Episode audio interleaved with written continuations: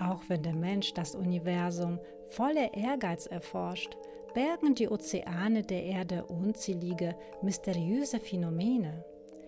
Eines dieser Geheimnisse ist die kreisrunde Scheibe auf dem Seeboden nördlich der schwedischen Inselgruppe Elland.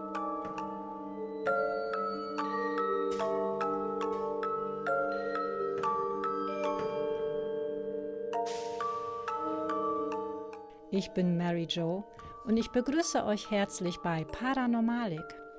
Ich freue mich, dass ihr wieder mit dabei seid, denn für den heutigen Ausflug habe ich mir etwas Besonderes überlegt. Ich wohne an der Ostsee und ich genieße die wunderbare Seeluft und es jeden Morgen von dem Kreischen der Möwen geweckt zu werden.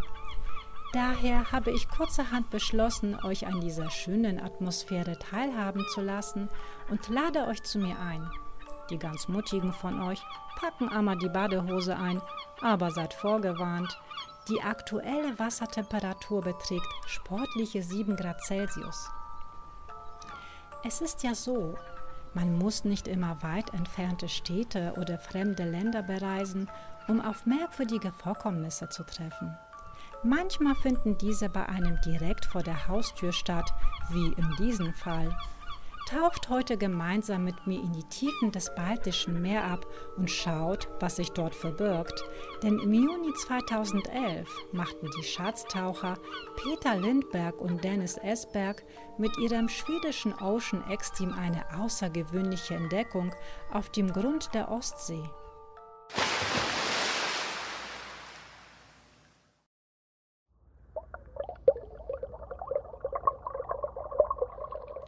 Eigentlich hatte das Ocean Explorer Team in ihrem Expeditionsgebiet der Ostsee nach Schiffswracks gesucht. Denn im Laufe der Geschichte sind in diesen Gewässern viele Schiffe verloren gegangen. Schätzungen zufolge liegen dort auf dem Grund etwa 100.000 Wracks. Peter nahm schon an vielen spektakulären Expeditionen teil, wie zum Beispiel 1997, als das Wrack eines schwedischen Schoners geborgen wurde der 1916 während des Ersten Weltkrieges von einem deutschen U-Boot getroffen worden war. An Bord der Jönköping befanden sich 50 Kisten Champagner, 17 Fässer Wein und 67 Fässer Cognac, für Sammler von immensem Wert. 1989 versteigerte das Auktionshaus Christie's die einzelnen Champagnerflaschen für ca. 3200 Euro. Heute liegt der Sammlerwert bei 21.000 pro Flasche. Doch als das Schatzsucherunternehmen Ocean Explorer mit dem Schiff Ankeles im Juni 2011 in der Baltischen See auf ein gigantisches, kreisrundes Objekt stieß, war die Verwirrung groß. Es wurde nördlich der schwedischen Insel Elland zwischen Finnland und Schweden in einer Tiefe von ca. 87 Metern entdeckt. Kein Cognac, kein Champagner, kein Wrack, sondern irgendetwas anderes. Aber was? Weil die Schatzsucher dem rätselhaften Fund irgendeinen Namen geben mussten, nannten sie es die Ostsee-Anomalie. Die Crew untersuchte die Aufnahmen wochenlang, aber keiner hatte eine Idee, um was es sich da handeln könnte. Daher entschieden sie sich, an die Öffentlichkeit zu gehen. Die veröffentlichte Sonaraufnahme der Formation ließ die Herzen des Star Wars-Fans höher schlagen. Aufgrund der Form des Objektes auf dem Sonarbild wurde es mit dem Millennium Falcon, dem Raumschiff von Han Solo, verglichen. Das undefinierbare Objekt auf dem Meeresboden bietet wunderbar Raum für vielfältige Spekulationen. Ist es ein Hinweis auf Atlantis? Ein abgestürztes UFO? Die versunkene Kultstätte einer uralten Zivilisation? Oder vielleicht doch ein Asteroid? Die Erhöhung unter dem Objekt sieht aus wie eine Art Pfeiler. Ist es vielleicht eine Abschussrampe für ein antikes Raumschiff? Auf den Sonarbildern sind drei voneinander unabhängige Objekte zu sehen. Das Hauptobjekt hat eine Höhe von etwa drei bis vier Metern und einen ungefähren Durchmesser von 60 Metern. Die Aussparungen auf dem scheibenartigen Objekt weisen 90-Grad-Winkel, gerade Wände und Korridore, runde Löcher und sogar eine Art Treppe auf. Dann noch ein weiteres, kleineres Objekt mit ca. 40 Metern Durchmesser, das bisher noch nicht genau untersucht wurde, aber dem Hauptobjekt sehr ähnelt. Beide Objekte befinden sich am Ende einer etwa 400 Meter langen Schleifspur. Der letzte Bestandteil sei ein Berg, durch dessen Mitte eine Schlucht führt, die sich auf einer Linie mit dem Hauptobjekt befindet.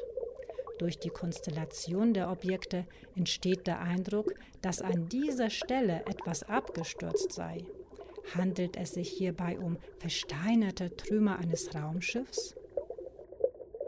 Nach einem Jahr Recherche und Sponsorensuche für eine neue Expedition, die enorme Kosten verschlingt, konnten endlich Dennis Esberg und Peter Lindberg mit ihrem Team anfangen, das Objekt näher zu untersuchen und schickten ein ferngesteuertes U-Boot zum trüben Meeresgrund, um Gesteinsproben zu entnehmen und die Tauchrisiken abzuschätzen. Ein Tauchgang muss akribisch geplant und überwacht werden. Tiefseetauchen birgt nämlich viele Risiken und bedeutet für den menschlichen Körper hohe Strapazen.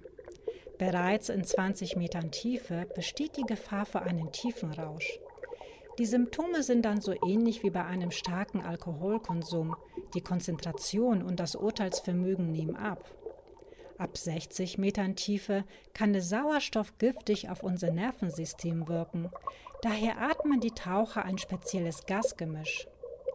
Je länger und tiefer getaucht wird, umso länger dauert es, wieder an die Oberfläche aufzusteigen, weil dies langsam erfolgen muss. Erfolgt der Aufstieg zu schnell, kann das Gasgemisch im Blut ausperlen und Blasen bilden. Das führt zu der sogenannten Taucherkrankheit. Dieser Tauchgang zu unserer merkwürdigen Scheibe dauerte insgesamt zwei Stunden. Normalerweise herrschen dort Wassertemperaturen von ungefähr 6 bis 7 Grad Celsius. Zur großen Überraschung der Crew übermittelten aber die Geräte direkt von der Oberfläche des Objekts eine viel niedrigere Temperatur, und zwar minus 1 Grad. Zudem bildete sich am Tag des Tauchvorhabens ein sehr starker Nebel über der Wasseroberfläche. Nur unter erschwerten Bedingungen fand die Expedition dann doch statt. Das Ocean Explorer Team bestand nicht darauf, dass es sich um ein UFO handelt. Wir haben überhaupt keine Ahnung, was wir da gefunden haben. Als die Schatzsucher aber berichteten, dass die Instrumente über dem Fundort verrückt spielten, erhöhte das den Mystery-Faktor zusätzlich. Laut den Berichten handelt es sich bei der Ostsee-Anomalie um ein Objekt nicht natürlichen Ursprungs, das künstlich geschaffen wurde. Bevor das auf dem Objekt befindliche Gestein analysiert worden war, nahm man an, dass es sich um das Wrack einer Popowka handelt. Dies waren kreisrunde Panzerschiffe, die in den 1870er Jahren für die russische Schwarzmeerflotte entwickelt wurden, wobei die Schiffe diesen Typs aber allesamt verschrottet wurden. Auch eine riesige Kabeltrommel oder ein Leuchtturmfundament wurden in Betracht gezogen. Teilweise wurde sogar behauptet, es handelt sich um eine Reichsflugscheibe, die Hannibal, oder um einen Megalithenbau wie in Stonehenge. Die Gesteinsproben gaben aber die Information preis, dass die Objekte, zumindest äußerlich, unter anderem aus Basalt bestehen, also vulkanischen Ursprungs sind. Das Alter der Formation ist schwer zu schätzen. Vermutungen belaufen sich auf ein Alter zwischen 15.000 und 140.000 Jahren. Da die letzten vulkanischen Aktivitäten in dieser Region gut 150 Millionen Jahre zurückliegen, gilt eine vulkanische Erklärung als höchst unwahrscheinlich, wenn nicht sogar ausgeschlossen. Besonders die Symmetrie und der Aufbau des Gesteins, die geraden Kanten und perfekt runden Löcher lassen für viele Neugierige nur die Vermutung zu, dass es sich dabei nicht um normales Gestein handeln kann. Viele halten die Ostsee-Anomalie für den Beweis, dass es das sagenumwobene Atlantis tatsächlich gegeben hat. Und in der UFO-Fangemeinde existiert die Unterabteilung Ancient Aliens, deren Anhänger davon ausgehen, dass die Erde vor Zehntausenden Jahren von außerirdischen Besuch hatte, die erst den Fortschritt der Menschheit ermöglichten. Das Team registrierte auch während ihrer Expedition ein 40 MHz Radiosignal, dessen Ursprung nach Analysen eines Fachmanns russisch sein soll. Zu der Zeit befand sich den Schatztauchern zufolge aber kein anderes Schiff in der Nähe. Bei der darauffolgenden Fahrt sollte mit einer besonderen Ausrüstung das mysteriöse Signal erneut empfangen und analysiert werden. Die Satellitenverbindung ging bei dem Versuch verloren und es kam zu einem Ausfall der Kameras. Die Bedeutung des Radiosignals bleibt also ungeklärt. Ein Taucherteam um die schwedischen Schatzsucher Dennis Esberg und Peter Lindberg wollen am 9. September 2014 genau über der Formation internationales Militär mit Kriegsschiffen, darunter Tarnkappenschiffe mit Tauchern an Bord, beobachtet haben. Auch die Marine Schwedens zeigt starkes Interesse an der Ostseeanomalie und scheint mehr zu wissen, als bislang über das Objekt bekannt ist.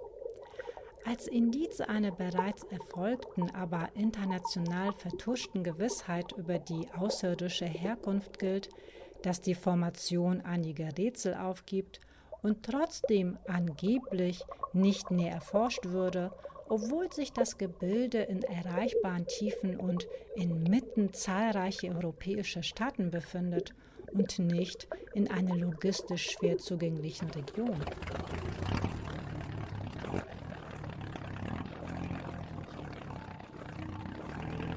Was haltet ihr von der Ostseeanomalie?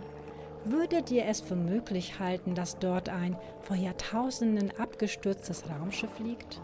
Schreibt mir doch auf Insta. Ich persönlich würde es für nicht ausgeschlossen halten und würde es sehr spannend finden, wenn doch noch irgendwann neue Erkenntnisse darüber auftauchen.